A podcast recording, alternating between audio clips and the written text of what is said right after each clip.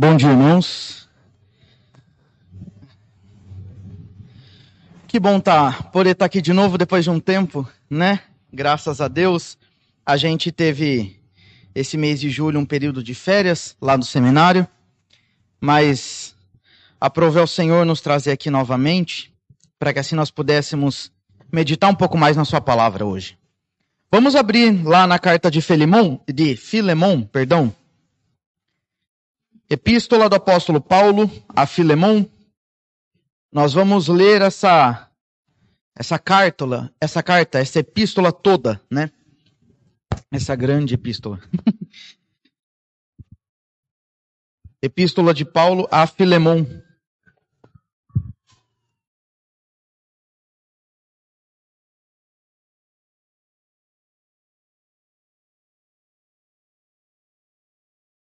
Epístola de Paulo a Filemon. Uh, vamos ler ela toda. Assim está escrito. Paulo, prisioneiro de Cristo Jesus, e o irmão Timóteo, ao amado Filemon, também nosso colaborador, e a irmã Áfia, e a Arquipo, nosso companheiro de lutas, e a igreja que está em tua casa. Graça e paz a vós outros da parte de Deus, nosso Pai, e do Senhor Jesus Cristo.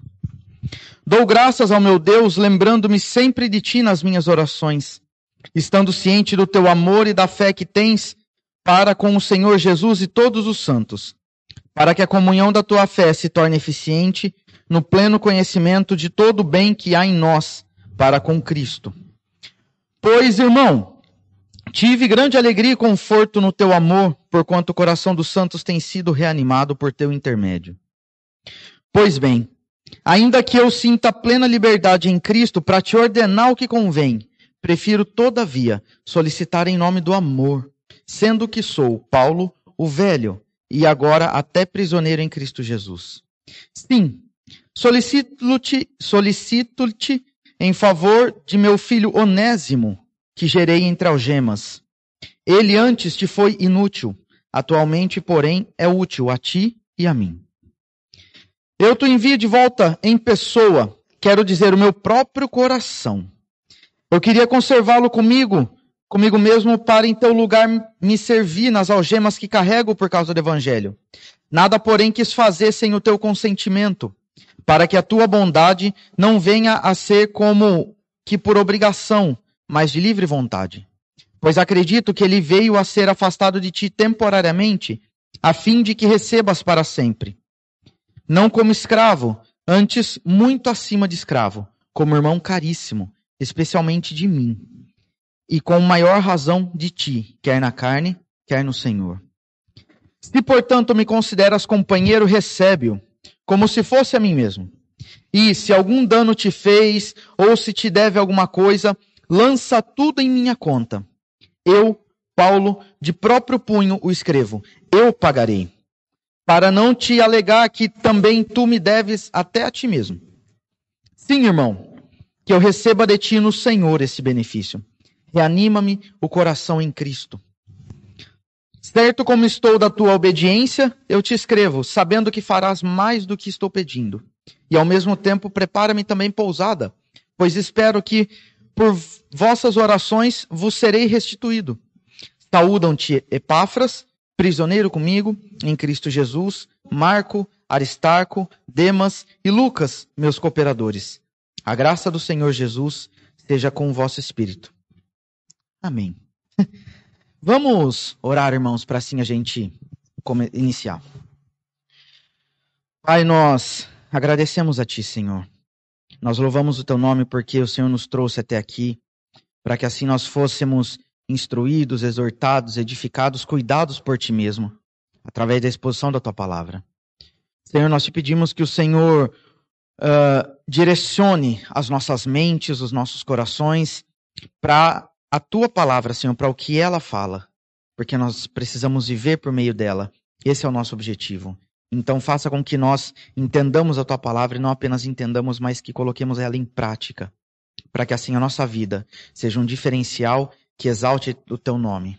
Em nome de Jesus, Senhor, perdoa os nossos pecados de graça mais uma vez, porque nós temos pecado nós dependemos de Ti, então nós precisamos, Senhor, e mais uma vez nós te pedimos, perdoa-nos. É por meio de Cristo que nós fazemos essa, essa oração, confiados no mérito dele, é que nós nos achegamos diante de Ti para orar a Ti, pedir e te agradecer por absolutamente tudo. Louvado seja o Teu nome, Senhor. Amém. Irmãos, uh, existem algumas expressões ou algumas palavras em nossa cultura que a gente costuma né, dizer e que se a gente for analisar ela formalmente, elas não têm nada a ver com, com o que significa informalmente. Né? Um, um exemplo disso na, que a gente usa na gíria, vamos falar assim, é falar, se a gente quiser falar que alguém é sortudo, né? pode parecer até uma expressão um pouco ruim, né, esquisita, mas a gente fala assim, ah, fulano é largo, né? E quer dizer que alguém é sortudo. E a gente sabe que ninguém é largo ou é estreito, enfim, apenas que é sortudo. Então não tem nada a ver o largo com sortudo. É uma gíria que caiu na nossa cultura, informalmente a gente usa bastante. E hoje eu quero tratar com os irmãos, baseado nessa carta de Filemon, de uma outra expressão que não tem nada a ver com o significado original. Ah, e, a, e essa, essa palavra, vamos falar assim, ela é, ela é uma palavra que muitas pessoas acham legais, né? Legal. Ah, eu já vi essa palavra escrita em camisetas, estampadas em camisetas. E eu falei assim, poxa, né? E que palavra é essa? A palavra é ranço. E por que eu falo que não tem nada a ver no original com o que é usado por nós? Porque no original, ranço é, o, é, o, é um cheiro ruim ou um gosto ruim que dá na nossa boca quando a gente come algum alimento que às vezes é muito gorduroso, né? A gente come e fala que deu ranço na boca, a gente está com ranço na boca. É por conta uh, desse, desse mau cheiro ou do mau gosto. Só que para nós, informalmente, esse é o significado formal, mas informalmente, para nós, ranço tem uma conotação extremamente diferente. Que é uh, o ressentimento, é a mágoa, é a raiva, por assim dizer, que a gente nutre por alguma pessoa. Que uma pessoa pode nutrir por outra. Essa pequena palavra, ranço, ela pode gerar muitos estragos. Ela pode trazer muitas consequências ruins. Mas dependendo de onde você estiver, dependendo de onde, é, com quem nós estivermos conversando, se a gente fala, né, que a gente tem ranço de alguém, às vezes isso pode parecer um pouco engraçado, né? Mas uh, pensando nessa questão de que do que o ranço significa para nós informalmente, que é a questão de nutrir mágoa, raiva de alguém, guardar algum tipo de algum tipo de rancor, né? Eu vou fazer uma pergunta que é retórica. O ranço ele é mesmo engraçado? E uh, o quanto que o entendimento do ranço diante da, da posição nossa em Cristo, quanto que isso afeta a nossa vida, né? Essa carta de Filemão, ela é uma carta pessoal, né, que o apóstolo Paulo, ele direcionou pessoalmente, uh, de modo pessoal, não pessoalmente, mas o que eu quero dizer assim, de modo específico diretamente para Filemão. Só que essa carta, ao invés dela ser pessoal, ela não é particular. E por que não é particular? Porque se nós formos analisar, o verso 2 fala, o apóstolo Paulo fala que ele saúda uh, não só apenas Filemão, mas Áfia, Arquipo e toda a igreja que está na casa de Filemão. Ou seja, apesar dessa carta ela ser uma carta pessoal direcionada a Filemão, ela não é particular, ela é pública. E ela foi escrita pelo apóstolo Paulo quando ele estava preso em Roma, mais ou menos aí por volta do ano 60, né? Uh, ele estava preso e tinha várias pessoas preso, presas com ele. A gente vê aqui no caso ele começando falando, começando aqui com Timóteo. Aí no final ele fala de Epáfras. A gente ouve falar de Epáfras lá em Colossenses. Ele fala de, de Marcos. Esse Marcos é aquele mesmo Marcos que escreveu o Evangelho de Marcos que também estava com ele, uh, Aristarco, Dema, Demas, Lucas, enfim. Tinha algumas pessoas lá com ele, ele não estava preso sozinho. Então ele escreve essa carta e uh, envia a Filemão para que Filemão recebesse Onésimo de volta. Recebesse uh, o seu escravo, por assim dizer, de volta, porque esse escravo havia fugido do seu senhor. Onésimo havia fugido de, de Filemão e ele precisava voltar. Essa carta ela é basicamente dividida em quatro partes. Se a gente vê do verso 1 ao verso 3, a gente vê a saudação do apóstolo. Depois, se a gente olhar do verso 4 ao verso 7, a gente vê a exposição da boa postura de, que Paulo faz a respeito de Filemão. Do verso 8 ao verso 21, a gente vê a intercessão de Paulo em favor de Onésimo, feita a Filemão. E no fim, do 22 ao 25, a gente vê as palavras finais e a saudação uh, do apóstolo. Então, baseado nessa carta, a gente, né, já entendendo o propósito geral da carta, que é o pedido de Filemão para que ele recebesse Onésimo de volta, entendesse um, digamos assim, a divisão, né, a grosso modo da carta, baseado nela eu quero falar sobre o perdão como evidência do amor cristão. Primeiro de tudo, a gente vai entender um pouco mais quem foi Filemão e quem foi Onésimo. Confesso que a hora que eu estava fazendo, preparando, né, o que eu ia falar, uh, eu falei assim, nossa, Filemão e Onésimo. A escola dominical às vezes é bom para isso, para deixar claro quem são os personagens, né? Se alguém um dia chegar e perguntar pra gente quem é fulano, daí a gente já sabe. Então vamos, vamos estudar quem foi Filemão e quem foi Onésimo de uma forma um pouco mais detalhada. Filemão, se a gente parar para para estudar a palavra um pouco mais a fundo e entender, a gente vai ver que Filemão ele, tem, ele tinha uma vida boa. Filemão ele tinha dinheiro. E ele gozava, digamos assim, de uma posição de prestígio na cidade de Colossos. Que essa cidade era onde ele morava. Ele era, uh, ele era cristão, esse Filemão. A gente pode ver pelo verso 2, por quê? Porque ele cedia a sua casa para a igreja. Ele cedia a sua casa para que, que houvessem cultos lá dentro. E Filemão, por ele ter dinheiro, né, por ele ter uma vida boa, ele tinha escravos, ele tinha pessoas ao seu serviço. E Onésimo era uh, um deles. Apesar de dessa palavra ter escravo soar um pouco forte para gente, um pouco, um tanto quanto distante da nossa realidade, nesse tempo era normal. Todas as pessoas uh, eram escravos de alguém e todas e muitas tinham eram senhores desses escravos. E o escravo aqui, uh, nesse tempo, não era uma coisa muito a imagem que a gente tem de, de exploração, não, era nada disso. Eram pessoas que faziam, prestavam serviços a outra.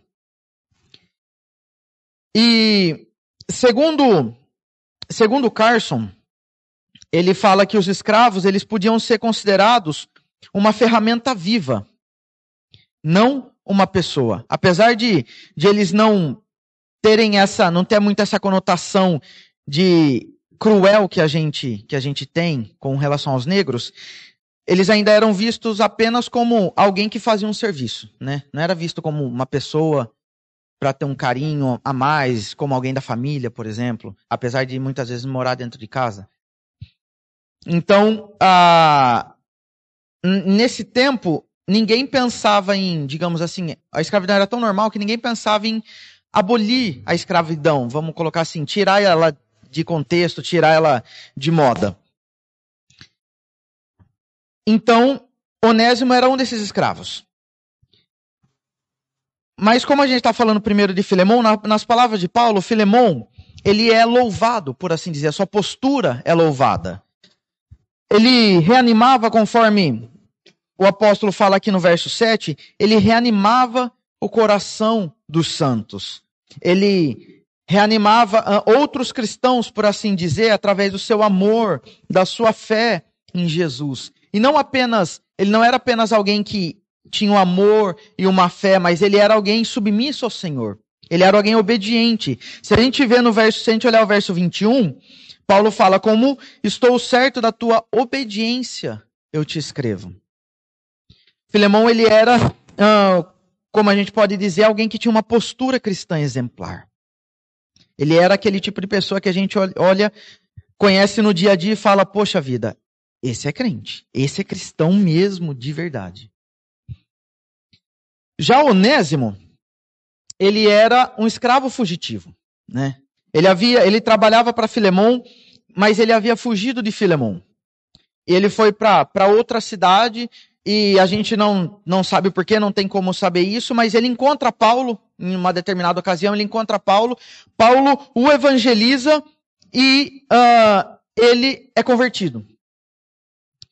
E a gente também não sabe dizer como, pelo menos eu não sei dizer como, mas Paulo ele evangelizou a, a Onésimo quando ele ainda estava preso.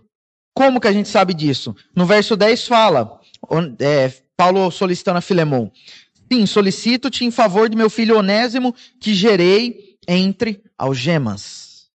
Então, Onésimo é um filho que Paulo gerou entre as algemas. E quando ele fala de filho, a gente pode entender que Paulo e Onésimo criaram uma, uma relação afetuosa, né? Criaram um carinho um com o outro.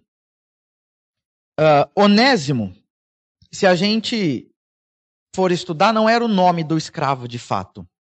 Onésimo era. Ele chamou Onésimo uh, porque ele se tornou útil por causa do evangelho. Onésimo tem. O significado Onésimo é, é isso: útil, alguém que é útil. Então, uh, antes dele conhecer o evangelho, ele era inútil. E depois que ele conheceu o evangelho, ele passou a ser útil. Por isso, Onésimo. E provavelmente Paulo define Onésimo como alguém útil, porque Onésimo o havia ajudado. Talvez uh, Paulo até teve Onésimo por uns tempos como escravo, né? Como alguém que estava lá ajudando Paulo a todo instante. Então, Paulo fala: olha, ele é o meu filho, eu tenho um carinho por ele, a gente se conheceu enquanto eu estava preso, eu falei o evangelho, e ele foi convertido ao Senhor. É um filho que eu gerei entre cadeias. Mas Onésimo precisava voltar para Filemão. E porque legalmente ele pertencia ainda a Filemão. E por mais que Paulo quisesse ficar com Onésimo, para que Onésimo continuasse servindo a ele, ele não podia por conta disso, porque legalmente ele ainda pertencia a Filemon. Por isso, Paulo o envia de volta para que ele pudesse, para que Onésimo pudesse resolver essa situação. Essa situação de, de, de voltar né, para o seu Senhor é uma situação um pouco complicada nesse caso. Por quê? A, a fuga de, do seu patrão, do seu senhor, era algo tido como um crime extremamente grave. Era, um, era tido como uma, uma, uma infração, por assim dizer, muito, muito grave. Era um crime muito severo. E, e como, todo, como todo crime, ele é passivo de alguma punição. E esse crime de fuga, ele era passivo de punições cruéis, podendo chegar até a morte por conta do que foi feito. Então, uh, depois de ouvir o evangelho, depois de ser convertido ao Senhor, como uma espécie de evidência dessa conversão, Onésimo então decide voltar para Filemão para poder resolver toda essa situação. Nesse meio tempo, a gente vê uh, Paulo escrevendo essa carta para Onésimo. Mas apesar da, da piedade de Filemão, apesar da, dessa postura exemplar de Filemão, Paulo ele sabia que, que Filemão era tido no mesmo nível, vamos falar assim, do próprio Paulo como ser humano. Paulo, determinado, hum, uma certa vez, ele, eu não me lembro a referência agora, mas ele fala que ele é o principal dos pecadores ele se coloca nessa posição. A humildade de Paulo faz ele se colocar nessa posição. Mas não apenas ele, ele reconhece que todas as pessoas são pecadoras. Todas as pessoas, todos nós, por assim dizer, fomos feitos no mesmo barro, né? Tanto Paulo quanto nós, Adão, Filemão, Onésimo, todos nós somos feitos no mesmo barro. E ciente disso, ah, ciente da influência do pecado na nossa natureza carnal, Paulo, ele, ele temia, por assim dizer, que Filemão tratasse Onésimo de alguma forma um pouco desagradável, né? Um pouco mais justa, vamos falar assim. Então, uh, Paulo, ele não pede apenas que Filemão receba Onésimo de volta, mas que principalmente olhe para Onésimo com um olhar de misericórdia. Receba Onésimo uh, com amor. Por isso que se nós olharmos no verso 9, ele fala assim: Prefiro, todavia, solicitar em nome do amor. Paulo ele fala para Filemão: olha, recebe ele de volta, mas por favor, olha com ele, olha para ele com carinho, olha para ele com misericórdia, olha para ele com amor. Trata ele a partir disso. E por quê, né? Paulo ele fala que era para para Filemão receber uh, Onésimo como não apenas como um escravo, mas como um irmão em Cristo, como um irmão uh, caríssimo. Se nós olharmos aqui no verso 16, ele fala justamente isso. Não como escravo, antes muito acima de escravo, como irmão caríssimo. Especialmente de mim e com maior razão de ti, quer na carne, quer no Senhor. Paulo intercede em favor de Onésimo para que Filemão recebesse como um irmão em Cristo, como alguém que ele deve tratar e olhar com uma misericórdia, digamos assim, especial. Pela, pela forma, se a gente né, se atentar à carta, pela forma que Paulo fala, ele faz a, a solicitação de a Filemão, esperando que Filemão não apenas recebesse né, uh, Onésimo, mas que além de receber, que também uh, o libertasse desse a, a carta de alforria, né, por assim dizer, e devolvesse uh, Onésimo para Paulo. Como eu disse, provavelmente Onésimo ajudou Paulo né, lá no, nas suas funções, e por isso ele tem esse nome Onésimo, útil.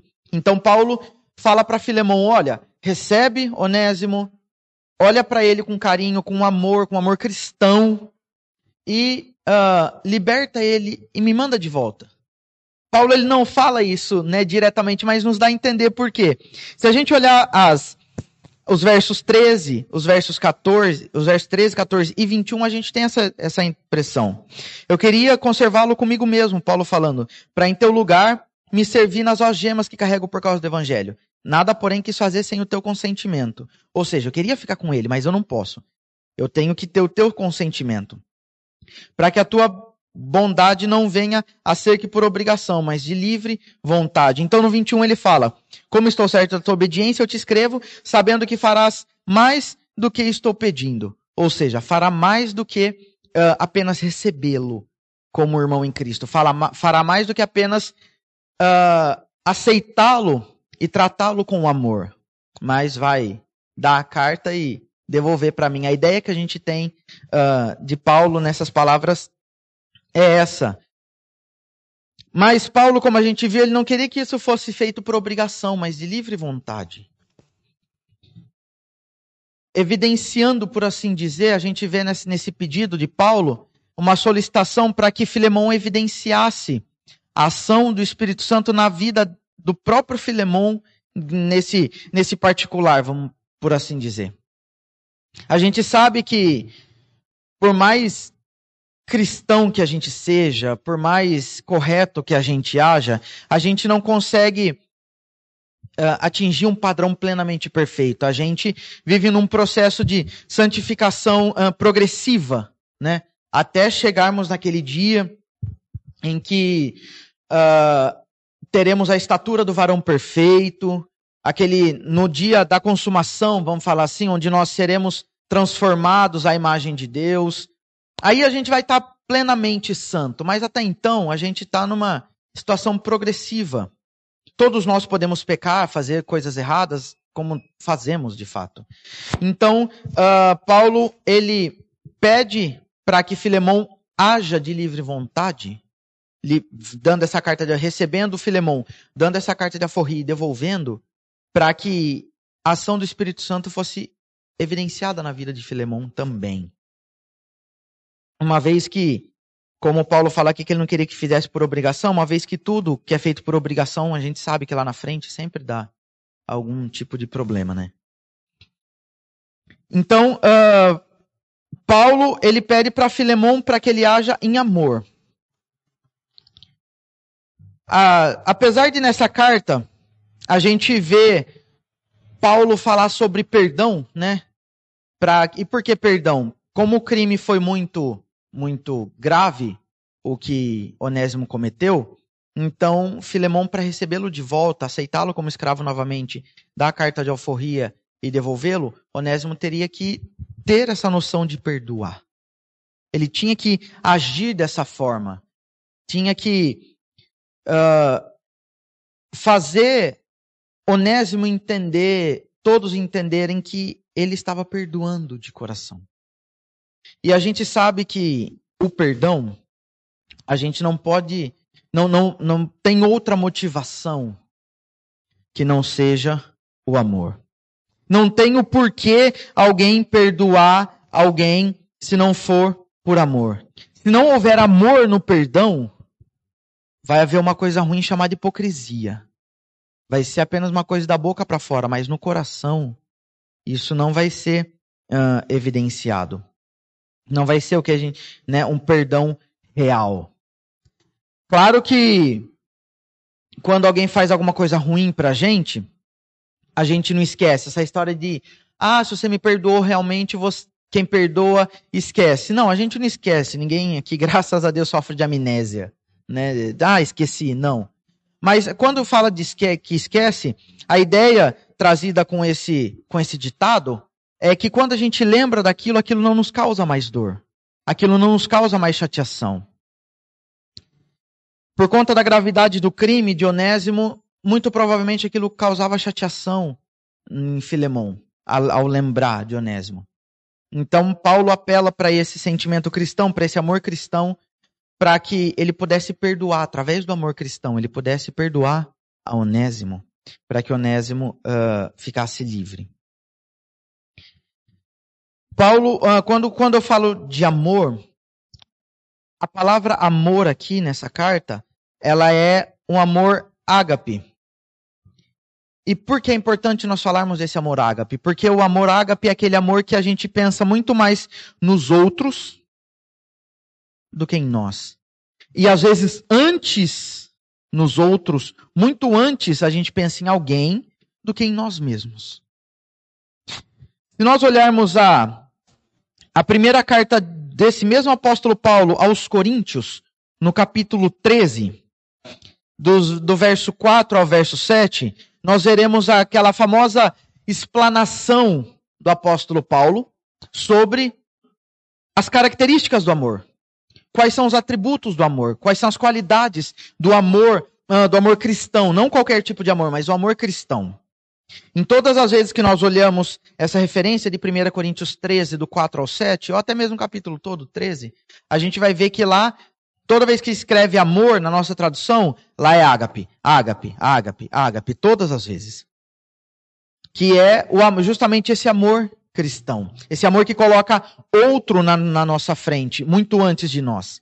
Então, em 1 Coríntios 13, do 4 ao 7, Paulo diz assim: O amor é paciente, é benigno, o amor não arde em ciúmes, não se ufana, não se ensoberbece, não procura os seus próprios interesses, não se exaspera, não se ressente do mal, não se alegra com a justiça, mas regozija-se com a verdade. O amor tudo crê, tudo sofre, tudo crê, tudo espera e tudo suporta.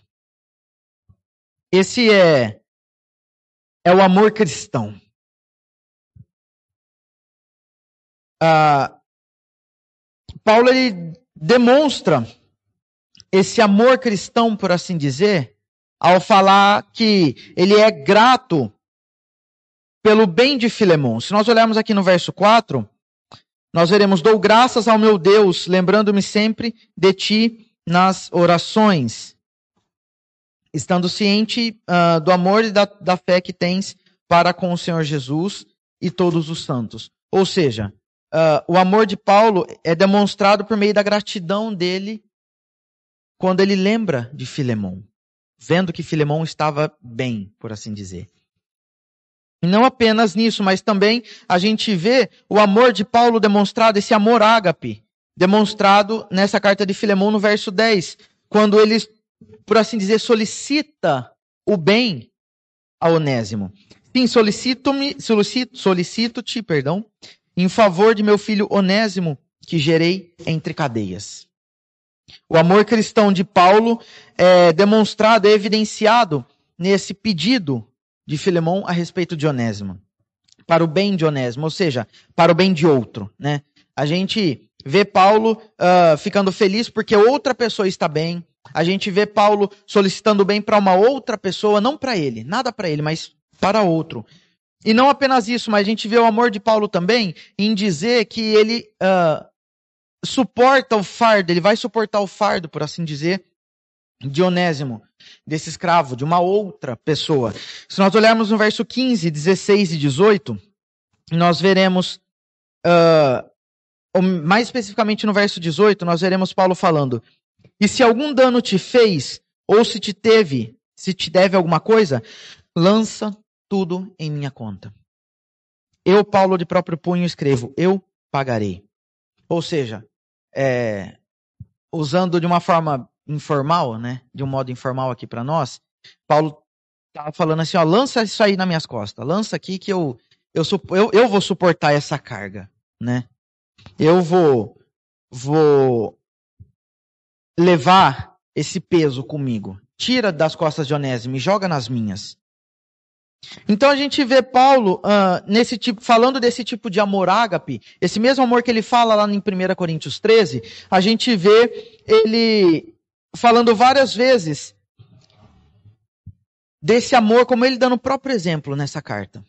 O amor que deve imperar, por assim dizer, entre os, entre os cristãos, que deve impulsionar né, a, os cristãos a pensarem e agirem de um modo correto e aprovado diante do Senhor. Uh, deixa eu só fazer um ponto fora da curva, né? Fugindo um pouco da lição, mas não tanto ao mesmo tempo. Quando a gente vê uh, ah, 1 Coríntios, como a gente leu 1 Coríntios, essa parte, né, 13, quando a gente vê as palavras né, de, de 1 Coríntios, a gente vê esse. Ou muitos essa porção toda ou a parte dela em muitos convites de casamento, por exemplo. Mas a gente precisa tomar cuidado. Por quê? Na Bíblia existem três tipos de amor. Existe o amor ágape, existe o amor filos e existe o amor eros. Qual a diferença de um para o outro? O amor filos, ele é a, aquela simpatia natural que a gente tem por alguém. É aquele aquela profunda amizade, aquele profundo carinho que a gente desenvolve por familiares, por amigos, por pessoas assim, né? Uh, como um todo que a gente tem em nossa vida. O amor eros é aquele tipo de amor que a gente tem pelo nosso cônjuge, pelo nosso marido, pelo, pela nossa esposa. É aquele amor romântico, por assim dizer, que também pode ser transmitido por um desejo sensual, por um desejo até sexual. Esse é o amor eros. Agora, o amor ágape já é um amor puro, ele já é um amor genuíno. Por isso que a gente chama de amor cristão, porque ele é um amor baseado em Deus. Ah, e, a gente não, mas, e a gente não pode confundir os amores. O texto de 1 Coríntios, como eu disse, ele é muito usado e, por, e a gente tem que tomar cuidado por quê? O amor de, de 1 Coríntios 13 é um amor ágape, é um amor cristão não é um amor eros, né? Não é aquele amor que você nutre de forma é, sensual, de uma forma sexual, de uma forma mais apaixonante para o nosso cônjuge. É um amor cristão. Ah, em, primeira, em todo o capítulo de 1 Coríntios, no capítulo 13, a gente vê esse amor ágape escrito nove vezes. E todas é com relação a como os dons devem ser exercidos na igreja. Tanto que no capítulo 14, no verso 1 de 1 Coríntios, o apóstolo Paulo diz: Segui o amor e procurai com zelo os dons espirituais. seguir o amor, esse amor é o ágape também. Seguir o amor ágape e, e procurar com zelos, com zelos dons espirituais. Uh, é claro que o casamento, ele reflete o amor de Cristo e a igreja. A relação de Deus com o seu povo. Né? Se a gente for olhar, o próprio Paulo fala isso em Efésios, no capítulo 5, dos versos 25 a 33. Mas uh, esse amor ágape, ele não tem nada a ver com o um amor eros. Então, uh, a gente precisa tomar um pouco de cuidado, porque esse amor eros que geralmente é mais, mais enfatizado e vivido, né? Durante a cerimônia do casamento, que a gente tenta passar para outros. Como eu disse, a gente precisa, para ter esse amor eros, fazer ele certinho, a gente precisa do amor ágape. Nós, como cristãos, nos baseamos no amor ágape. Mas uh, a gente precisa tomar cuidado um pouco para poder não, entre aspas, misturar as estações, né? O amor de 1 Coríntios é o amor ágape, não o amor eros. Mas voltando, né, ao nosso Filemão e Onésimo, como eu disse, o assunto principal dessa carta é o perdão. Quando quando Paulo ele escreve para que Filemão recebesse Onésimo novamente, não era para para cumprir uma lei, né? Como legalmente Filemão ainda pertencia a Onésimo, ou melhor, ao contrário, Onésimo pertencia a Filemão legalmente. Quando Paulo fala para Onésimo voltar, não era para que ele recebesse apenas de modo legal, Onésimo mas era principalmente para que Filemão, nesse recebimento, Filemão considerasse o padrão divino, considerasse o caráter de Deus, por assim dizer, o amor, a justiça, a misericórdia, considerasse esses padrões divinos nessa ação de receber Onésimo. E uh, nós vemos esse caráter de Deus não apenas com relação a Paulo, mas em, desde o Antigo Testamento. E por que eu estou falando isso? Paulo, ele era um, um cristão exemplar, né? Não era perfeito como Cristo, longe disso, nada a ver. Mas ele, é, ele tinha uma postura que nós podemos seguir, né? Tanto que ele fala: sede meus imitadores como eu sou de Cristo.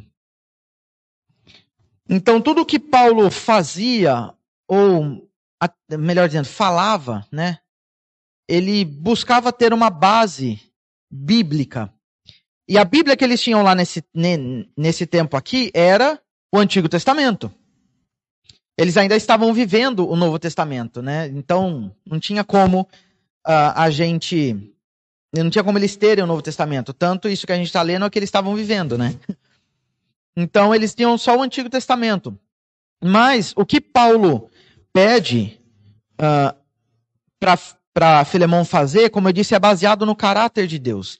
E a gente vê esse caráter divino com relação à escravidão no, uh, no Antigo Testamento, com relação a, a perdão e a tratar, como, como tratar esses escravos.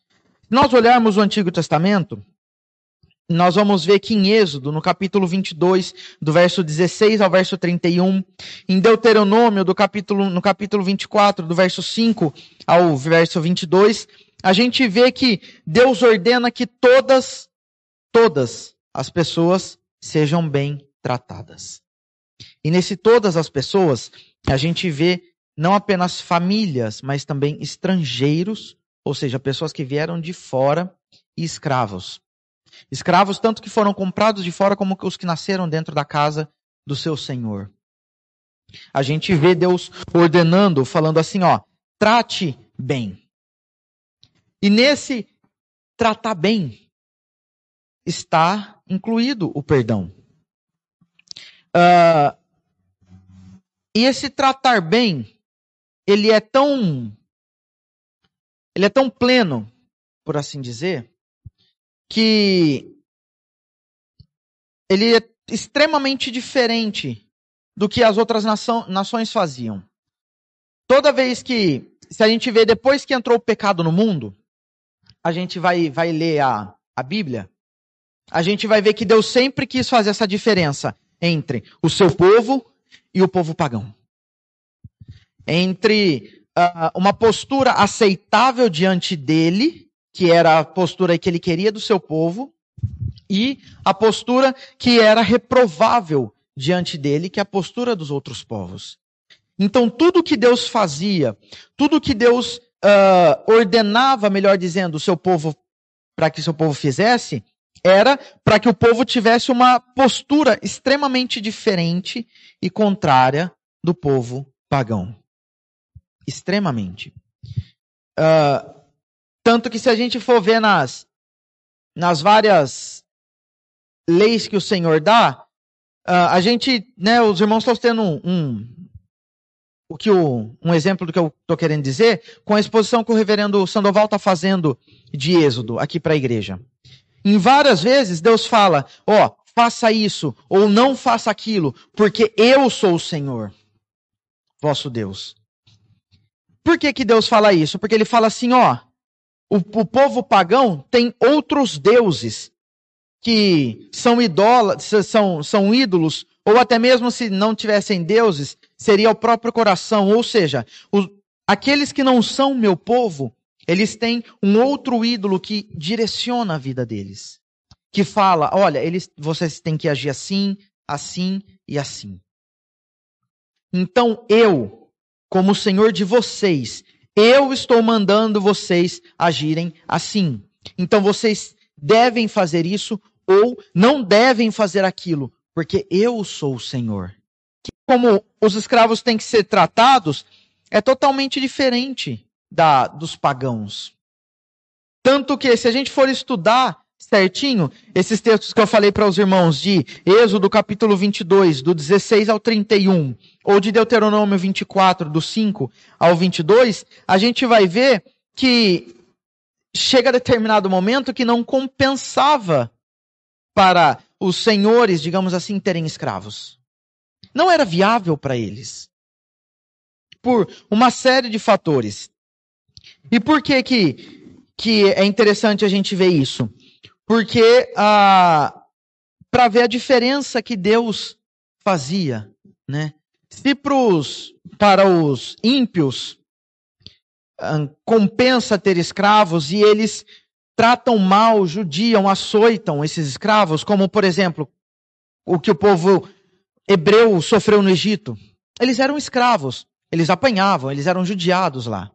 O povo egípcio não tinha o Senhor como Deus. Tanto que quando Moisés foi falar com o faraó, o faraó falou, não, quem é esse seu Deus? Quem ouviu falar dele? Não sei, não conheço. Eles não tinham Deus como o seu direcionador, vamos falar assim. Então eles agiam segundo o seu próprio coração, segundo sua própria vontade, segundo seus ídolos, por assim dizer. Então eles judiavam dos escravos. Para eles compensavam, de uma certa forma, ter os escravos e judiar.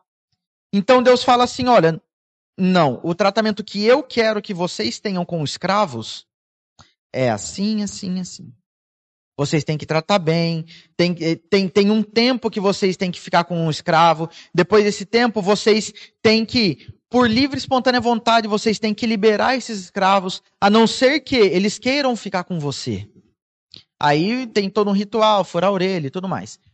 Mas, uh, como eu disse, chegou, vai, ia chegar uma hora que não era compensatório para o povo de Deus ter escravos. Então Deus fazia, fazia essa, essa diferença. Já uh, em Cristo, se a gente falou do Antigo Testamento, né, como revelação de Deus, palavra de Deus para uh, o povo, o seu povo, em Cristo, que é o ápice dessa revelação, é o próprio Deus encarnado, é como está escrito lá em Hebreus, a expressão exata do ser de Deus. Em Cristo a gente tem esse mesmo exemplo de perdão. Mas não apenas com palavras, mas também com ações. Uh, Deus, ele, ele ama o seu povo. E ele é também perdoador do seu povo. Em Cristo a gente vê que ele revela isso. Cristo nos revela como, como a gente vê ele mesmo falando. Ele, Cristo nos revela o Pai, né? A expressão exata do ser de Deus. É o esplendor da glória do Senhor. Eu particularmente acho lindo essa essa expressão, é, essa, essas palavras que o autor aos Hebreus escreve, da forma que ele, que ele descreve Cristo. Eu acho maravilhoso isso. Cristo, então, ele, ele é, uh, como diz lá em Hebreus, a expressão exata do ser de Deus. Então, ele revela o caráter do Senhor de modo muito mais. Uh, de um modo muito mais próximo, por assim dizer, de nós. De um modo muito mais pleno, né, para nós. Em Cristo a gente vê que ele morreu ele veio, encarnou, viveu, morreu e ressuscitou pelos seus. E quando a gente fala pelos seus, a gente fala que também é por escravos. Vamos abrir lá em Gálatas, capítulo 3.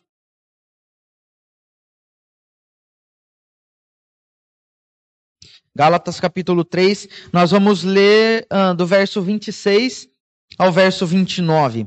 Se alguém achar e puder ler, por favor. Gálatas capítulo 3, do verso 26 ao verso uh, 29.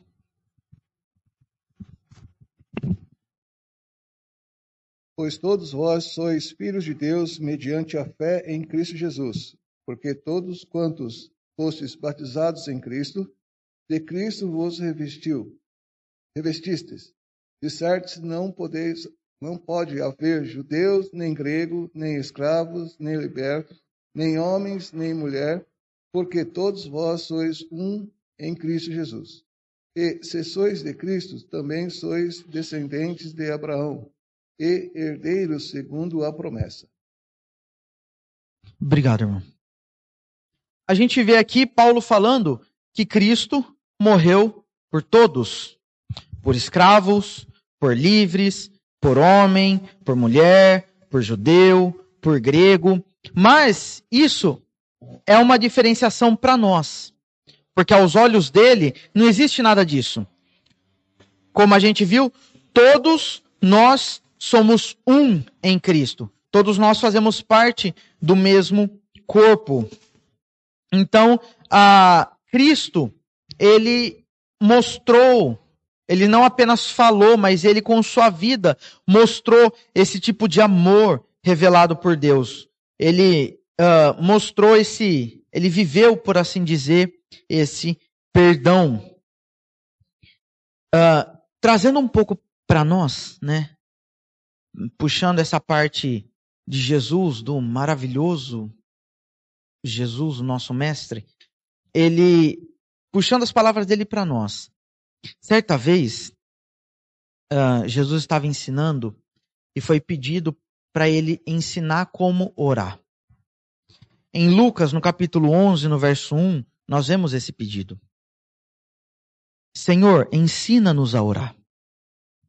Então Jesus ele, né, ele fez a famosa oração do Pai Nosso, a nossa oração modelo, né, que muitos de nós sabemos de cor, salteado, trás para frente, frente para trás, pro avesso, pro direito, tudo quanto é jeito, a gente conhece a oração do Pai Nosso.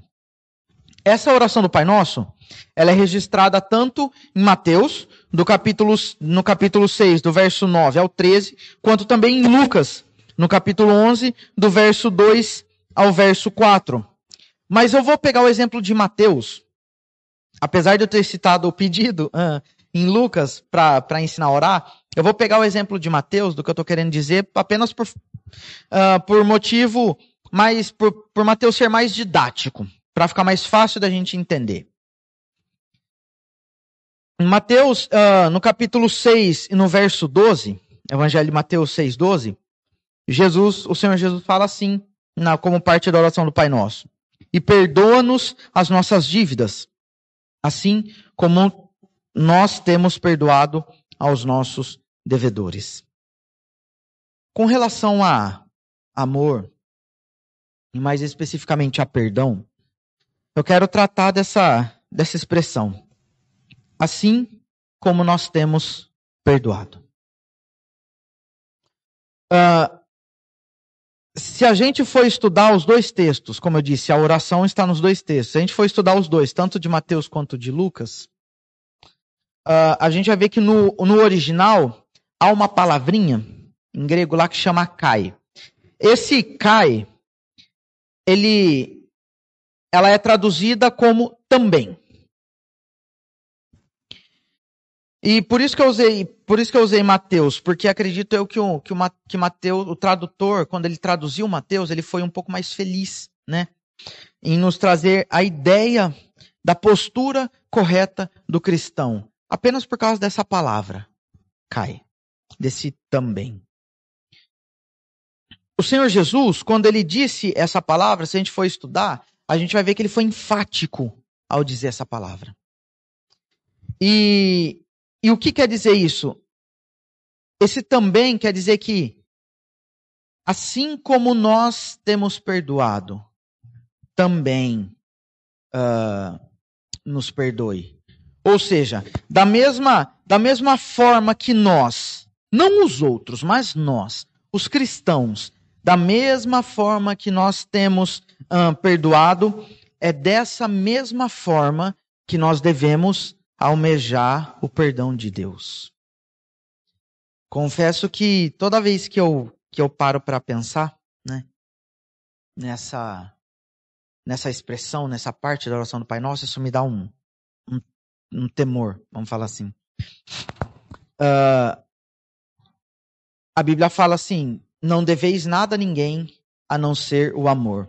E às vezes eu até brinco com a minha esposa. Essa semana mesmo a gente estava, eu brinquei com relação a isso lá no seminário, eu falei assim: na Bíblia fala, não deveis nada a ninguém no seu amor. Como a gente já está devendo amor para um monte de gente, então o dinheiro a gente vai pagar, né? Vamos pagar. Mas, uh, brincadeiras à parte, isso é, é, bem grave, é bem sério. Sabe? Porque se a gente parar para pensar que, da mesma forma que nós perdoamos, que nós temos perdoado uma outra pessoa, os nossos irmãos, Dessa mesma forma, a gente deve almejar o perdão de Deus. Tem que haver uma, uma, uma equidade nessa balança. Isso me faz pensar como eu tenho perdoado. Porque se eu quero que Deus me perdoa, e a gente, se não for em todas, mas na grande maioria das, das orações, a gente pede perdão no início, no meio, no final dela, isso pouco importa.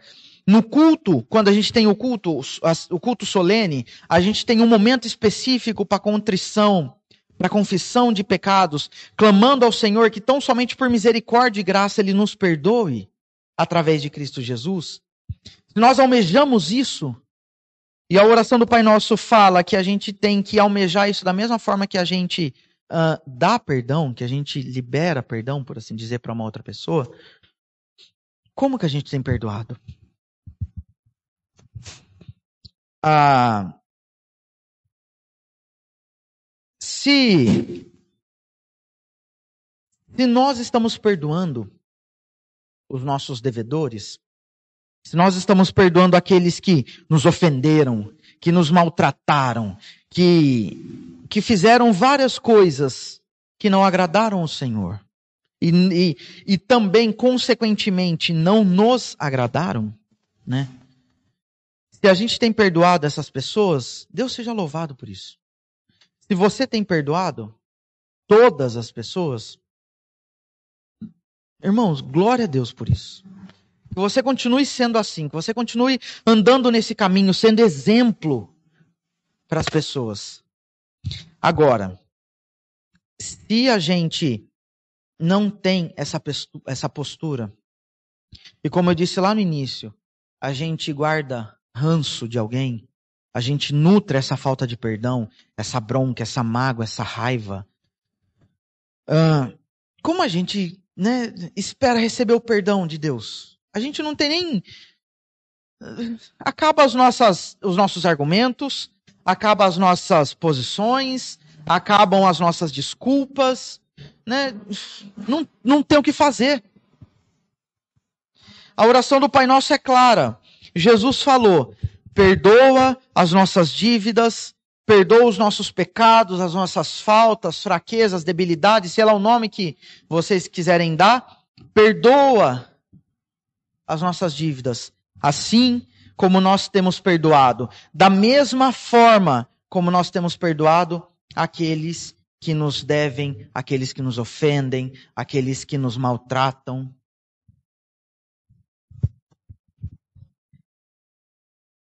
uh, como a gente espera receber o perdão de Deus? Talvez, né, pode algum de vocês ou alguém, né, vir e falar assim: ah, Fernando, mas uh, Deus age com graça conosco, apesar de quem nós somos. Eu vou olhar para você e vou falar assim: olha, irmão, ok, olha, irmã, beleza, está certo. Deus age de fato com graça, apesar de nós. Por isso ele nos perdoa. Mas acho que essa é a parte mais pesada. E a parte que a gente tem que refletir a Cristo? Como fica? Né? Para onde vai parar isso?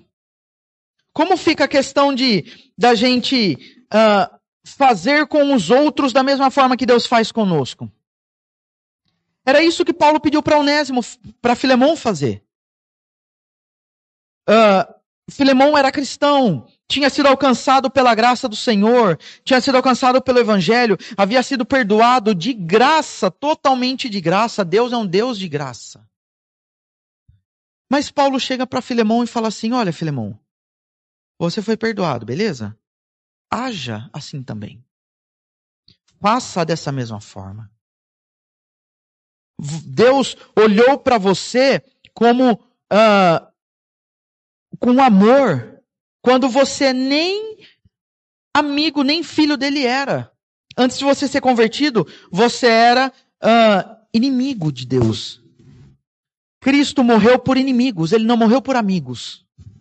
Nós viramos amigos de Deus depois que Cristo uh, nos alcança, depois que o Espírito Santo nos converte. Aí sim nós somos feitos amigos de Deus. Mas antes disso, nós estamos mortos em nossos delitos e pecados. A nossa carne é inimiga de Deus. Cristo ele morreu por inimigos. Então, uh, como Filemão tinha sido alcançado, Filemão tinha essa, essa ideia. E Paulo também. Então Paulo chega para Filemão e fala: olha, da mesma forma que Deus te perdoou, que ele te aceitou, uh, aceita de volta a Onésimo. Da mesma forma que, que Deus agiu com graça com você, reflita isso, haja com graça também com Onésimo. Uh, e é isso que a gente tem que fazer também. Se a gente parar para pensar, ah, a gente perdoa, né? A gente vai perdoar porque tem alguma coisa que a pessoa fez que seja legal, alguma coisa que faça ela ser merecedora desse perdão. Uh, tá errado. Por que eu falo que tá errado? Porque nós não nós não fizemos nada para o Senhor que merecêssemos o perdão dele, mesmo assim ele perdoou. Se alguém faz algum mal para nós, de modo que não haja nada na pessoa que faça com que ela seja merecedora do nosso perdão, mesmo assim a gente tem que perdoar. Graça é favor imerecido. Não ah, não apenas com relação à parte de refletir a Cristo, refletir o caráter de Deus em nossas ações, mas também tem uma outra questão uh, que também envolve Cristo. Claro, nossa vida, né, cada parte dela tem que haver Cristo.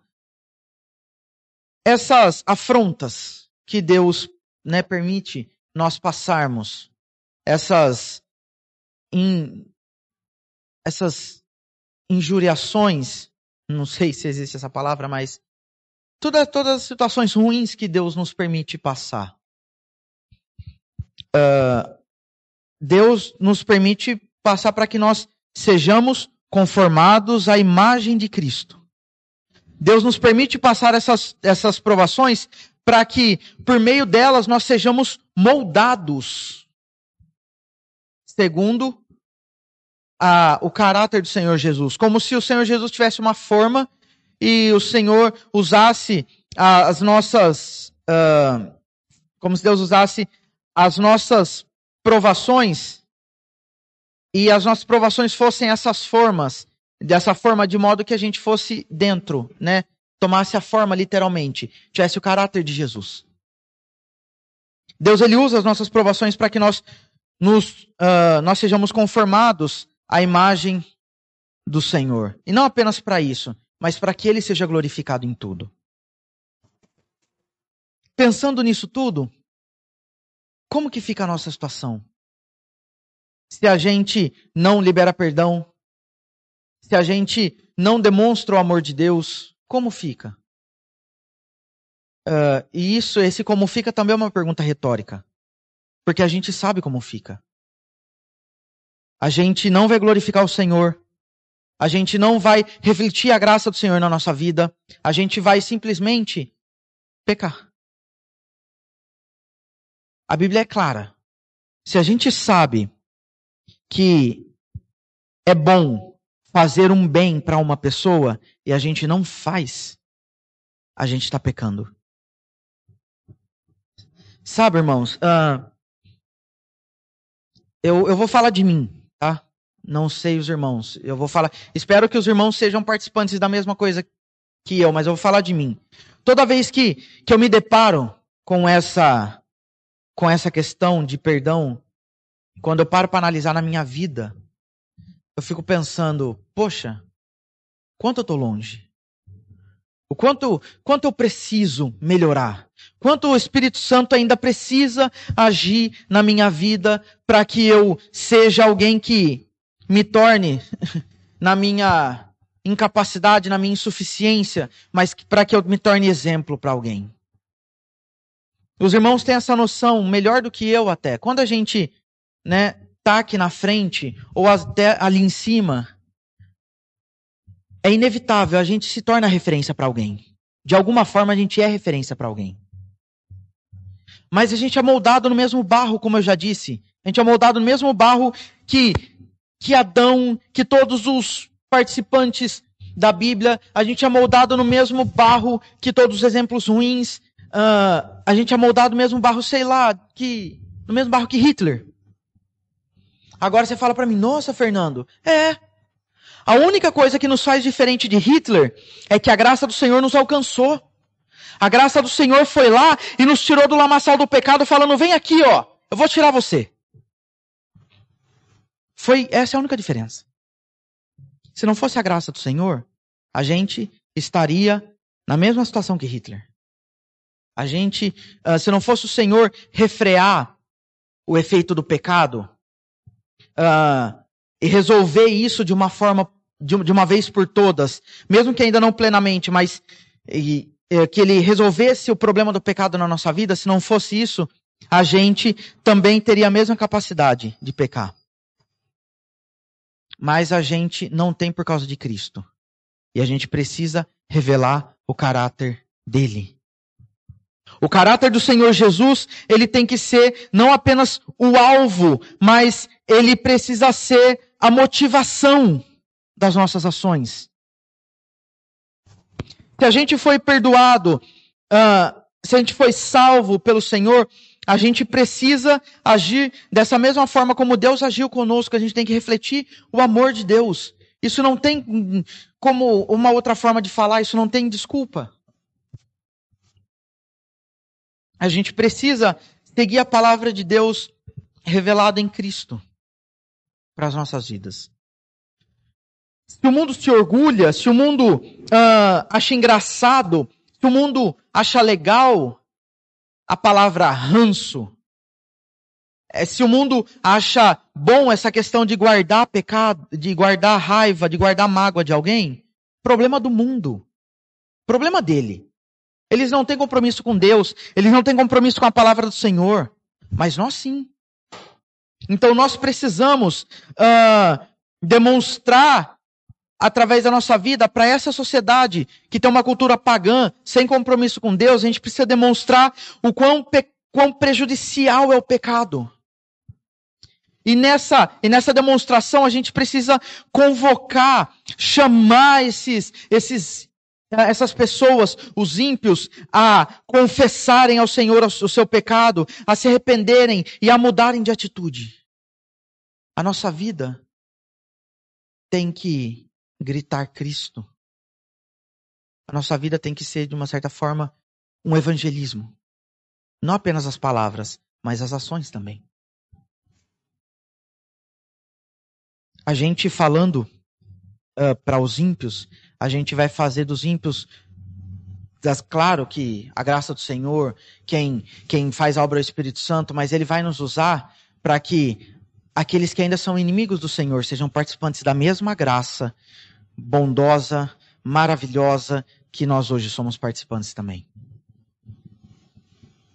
O cultivo do ranço, a falta de perdão, traz inúmeros prejuízos.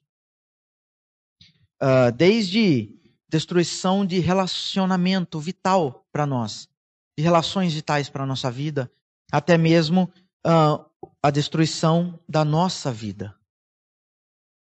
A gente, né, existem pesquisas que comprovam que tem câncer que é se dá simplesmente por questão de falta de perdão. Eu, infelizmente, tenho um exemplo disso na minha família.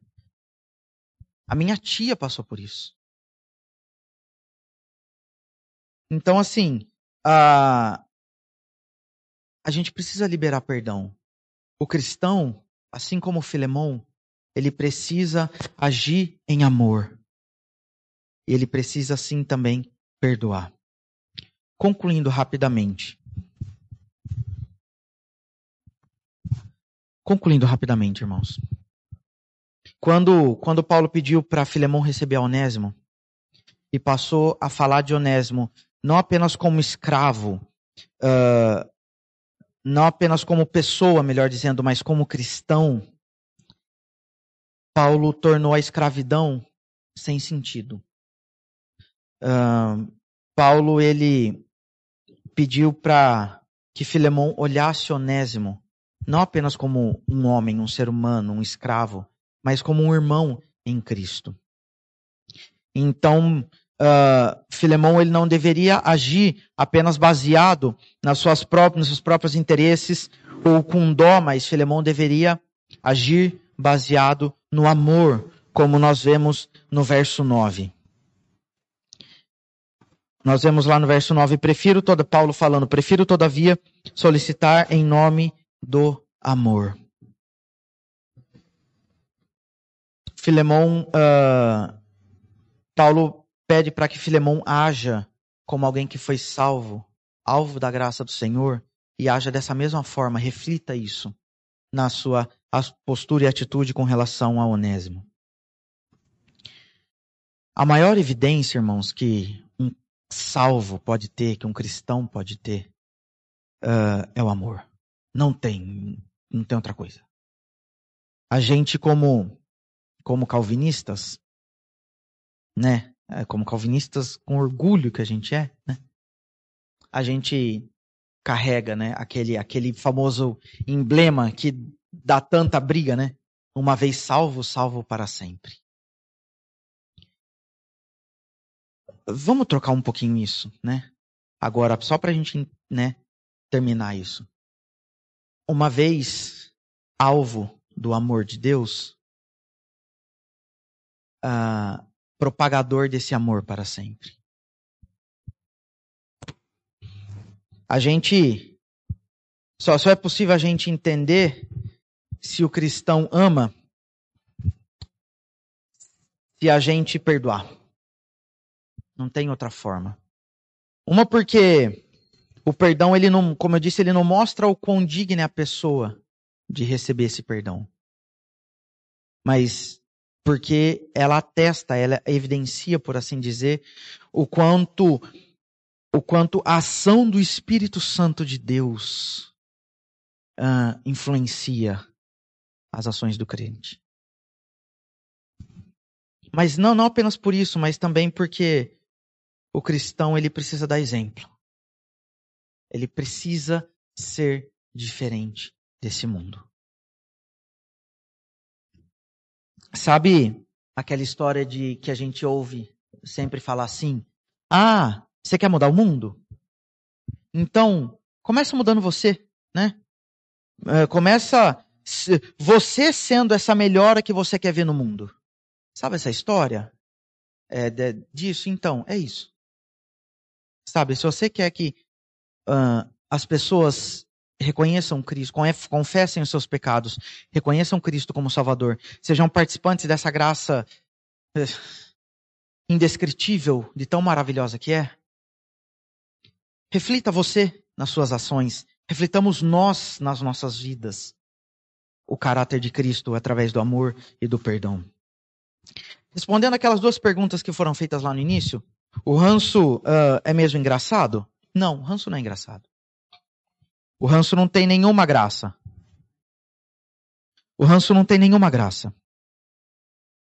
E agora, com relação a quanto uh, isso afeta o nosso modo de viver corretamente, eu já disse e repito.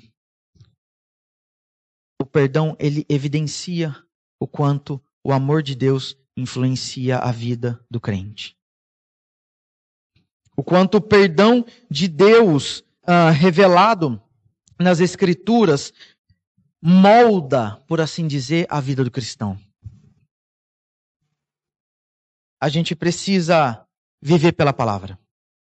A gente, se o Senhor ele se revela de modo pleno e perfeito em Cristo, e tudo que está aqui é sobre Cristo, a gente precisa viver baseado na palavra. Não tem outra alternativa, não tem outro meio, não tem outra forma. Então, vivamos os propósitos de Deus, vivamos ah, tudo que o Senhor tem para que nós possamos viver.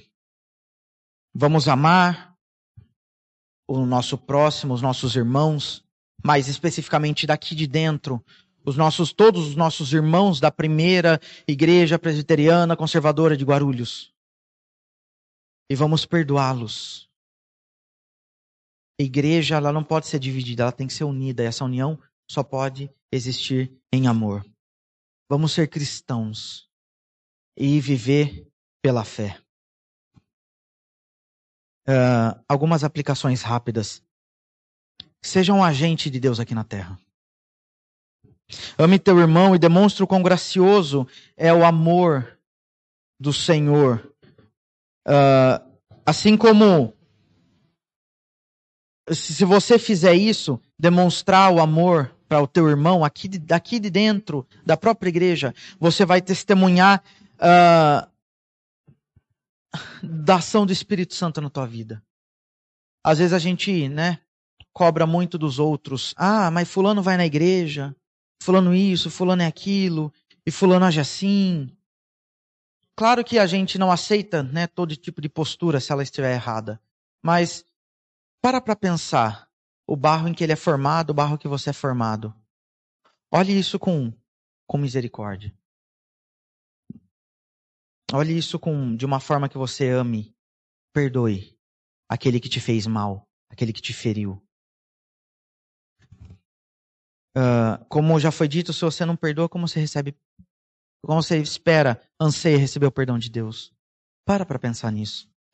Uma vez que, que você foi salvo, você precisa praticar as obras que glorificam a Deus. Como está escrito, como Paulo, o próprio apóstolo Paulo, lá escreve em Efésios capítulo 2, do 8 ao 10. Você foi salvo para as boas obras.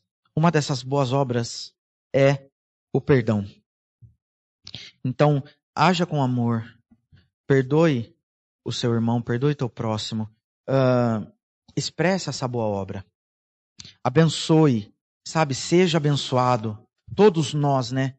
Vamos abençoar, vamos ser abençoados. Uh, não vamos guardar ranço. Vamos ter uma vida cheia de Deus, sabe? E, e vamos perdoar aquele que nos ofendeu, da, da forma que for. Da, seja lá o que ele nos ofendeu como eu falei, a gente não tem amnésia, a gente não vai esquecer. Mas o perdão real Ele se dá a partir do momento que a gente lembra daquilo, aquilo não nos dói mais. Não nos causa mais dor. Vamos pedir que se, se tem algum alguém que a gente precisa perdoar, né? Uh, a começar por mim, né? Claro.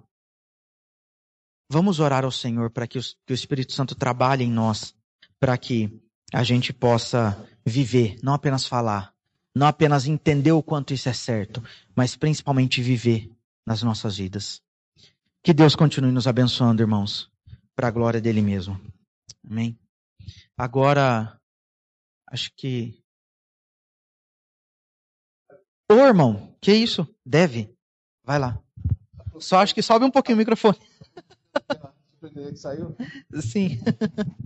É, o que chama a atenção no texto também levando essa ideia das palavras que muitas vezes não fazem sentido para nós. É, uma delas é que santo de casa não faz milagre, né? E eu vejo ao contrário, mas aqui eu vejo isso. Que Onésimo precisou sair da casa de um cristão para poder receber o evangelho numa outra cidade com Paulo, né? Propósito soberano de Deus. Uhum. Uh, e depois nós vemos Paulo chamando o, o para esse amor cristão que você mesmo explorou, é, sobre a vida de um irmão agora, não mais um escravo, de um irmão agora, né? E aí nós vemos que Paulo até falou, olha, você não falou isso para ele, né? Nós vemos no texto que você também deve para mim a sua própria vida, né? Então, como Cristo, eu tenho o exemplo de Cristo, eu estou te perdoando nesse sentido, você também perdoa o teu escravo Onésimo. E aí a gente olha também, leva a nossa atenção para a parábola do, do credor incompassivo. Né? Aquele credor que devia uma, um valor impagável Sim. ao seu chefe, ao uhum. seu senhor, e ele implora, ele recebe o perdão, né? E depois que ele vai caminhando, vamos dizer, para casa, ou aliviado de toda aquela culpa que ele tinha, o valor a ser pago, ele encontra um seu conservo que devia para ele uma coisa irrisória e coloca-o na cadeia. Né? Então, como você colocou, se nós não, se somos filhos de Deus, devemos perdoar. Mas se não perdoamos, voltamos à primeira instância, ou até pior que ela, né? Sermos condenados e aqui foi o caso jogado na cadeia até que se pague. E nós sabemos que nós não vamos pagar. Né? Nós vamos viver eternamente pagando e nunca vamos pagar. Sim. Obrigado, irmão. Bem, foi muito bem lembrada a parábola do credor, né? Uh, como o irmão disse, ele devia uma quantia grande, foi perdoado e quando era perdoar uma quantia mínima, ele não não perdoou e e cai cai nessa mesma nessa mesma questão, né? Se a gente almeja receber o perdão de Deus, né, a gente é, tem que perdoar também. E na mesma proporção, né? Não que a gente vá vá salvar a vida de alguém como Deus fez nos salvando. Não, não, não, nada a ver com isso. O mérito redentivo é apenas de Cristo, não é nosso. Mas a gente, mesmo de modo limitado, a gente tem que refletir essa graça do perdão. Muito bem lembrada a, a, a parábola, irmão. Obrigado, viu? Bom, irmãos, é isso. Espero que os irmãos tenham entendido. Espero que o Espírito Santo continue trabalhando no coração dos irmãos, assim como no meu também, porque isso é a primeira lição para mim, né? E que o Senhor uh, nos faça viver as maravilhas que Ele tem para nós, mesmo que não seja maravilha aos, aos nossos olhos, mas aos olhos dele as maravilhas aos olhos dele. Que ele nos faça viver isso tudo para glória, honra, louvor, adoração do nome dele apenas. Deus continue abençoando a igreja, irmãos. Amém.